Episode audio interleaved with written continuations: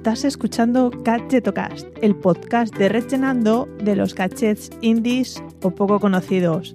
Bienvenido y bienvenida al paraíso de los gadgets.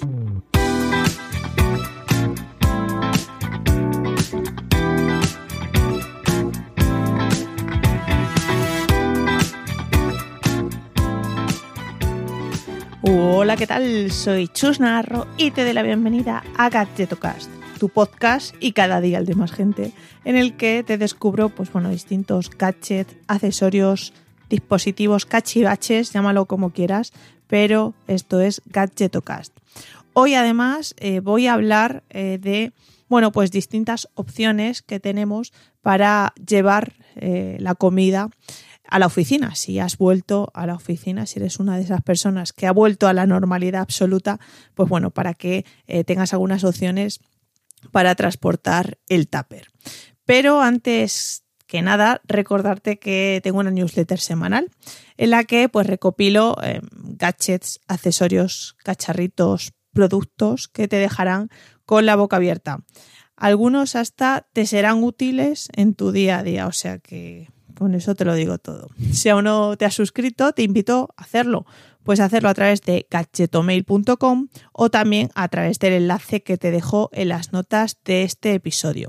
Y el domingo pues me tendrás en tu bandeja de entrada a las 13 horas, puntual como un reloj. Suscríbete al Gadgetomail, te va a encantar. Más noticias que tengo hoy y es que pronto te voy a hablar de los AirPods Pro porque eh, sí, es mi nuevo juguete.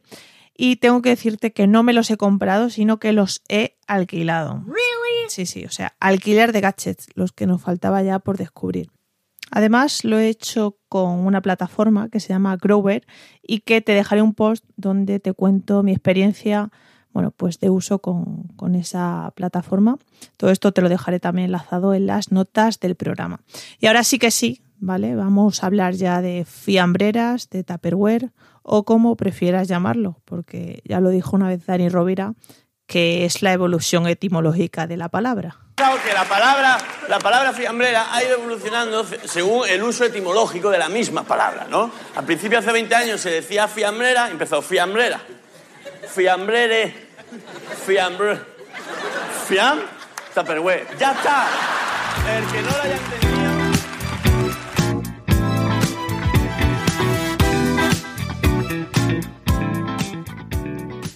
Voy a empezar con los tuppers más prácticos para luego pasar un poco a tuppers que ya bueno, integran cierta tecnología.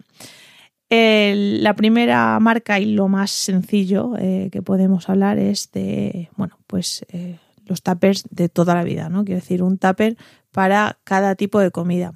Y hay uno que de las marcas EMSA, ¿vale? Que no me paga ni nada, pero eh, bueno, está especializada en fabricar recipientes herméticos y la verdad es que he alucinado un poco con todos los tipos de tuppers que hay.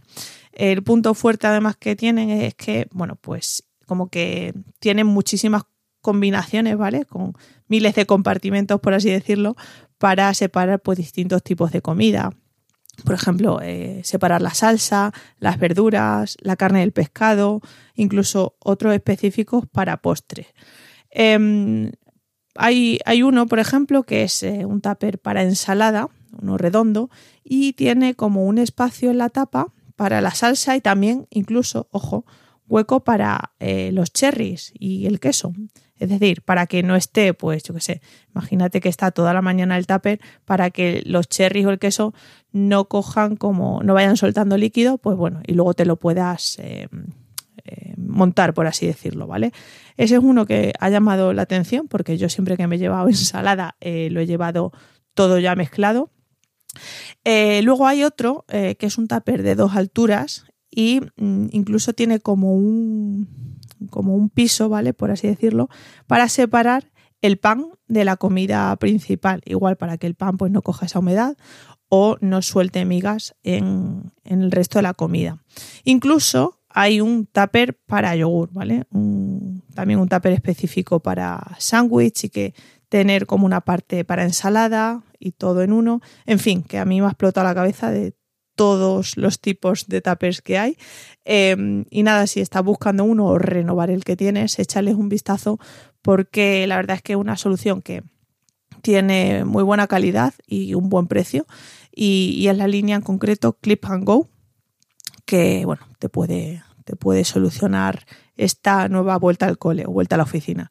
Te dejaré de todas formas fotos y enlaces a, los productos mencionados en la descripción de este episodio.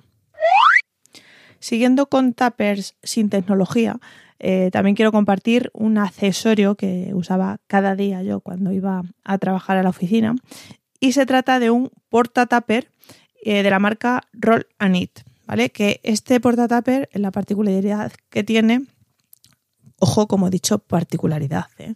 Creo que no lo he dicho bien, pero lo repito. La particularidad que tiene es que se convierte en mantel, ¿vale? Es como una bolsita con asas y una cremallera que al abrirse pues se despliega y ocupa el espacio de un mantelito.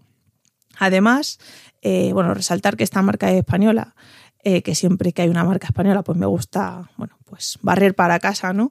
Y es interesante todo lo que hace porque lucha para, bueno, reducir con sus productos de alguna forma pues la huella de carbono y hacer el planeta un poquito menos sucio. Además eh, de este portatupper, tienen otros productos que están bastante chulos para bueno, pues, transportar los snacks, eh, sándwiches y bocadillos, ¿vale?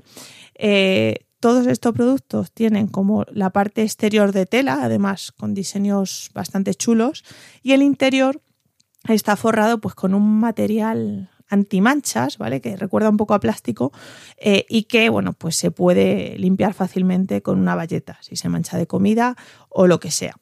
Échale un vistazo porque es una buena compra, eh, tanto para llevar los tuppers como la merienda de los peques o incluso los bocatas para las excursiones de fin de semana.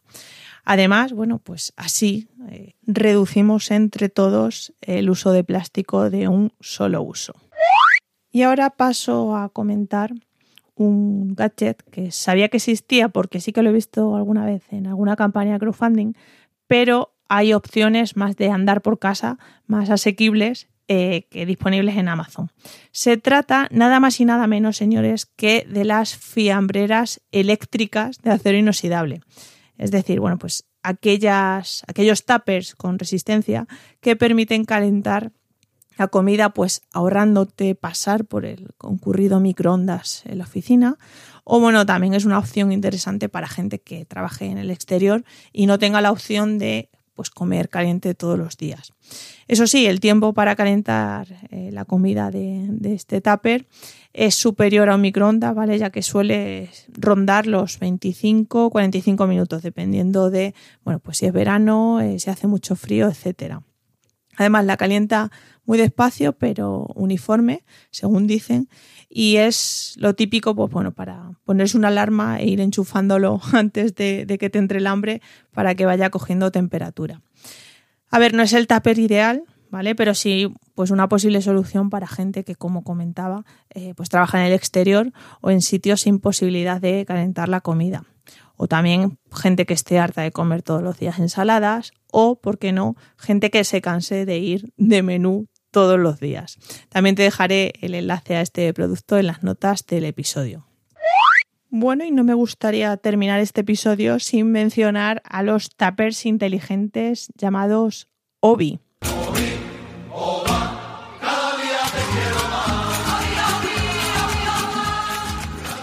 Ya te hablé de ellos en detalle en el episodio 5 de este podcast, ¿eh? cuánto ha llovido desde entonces.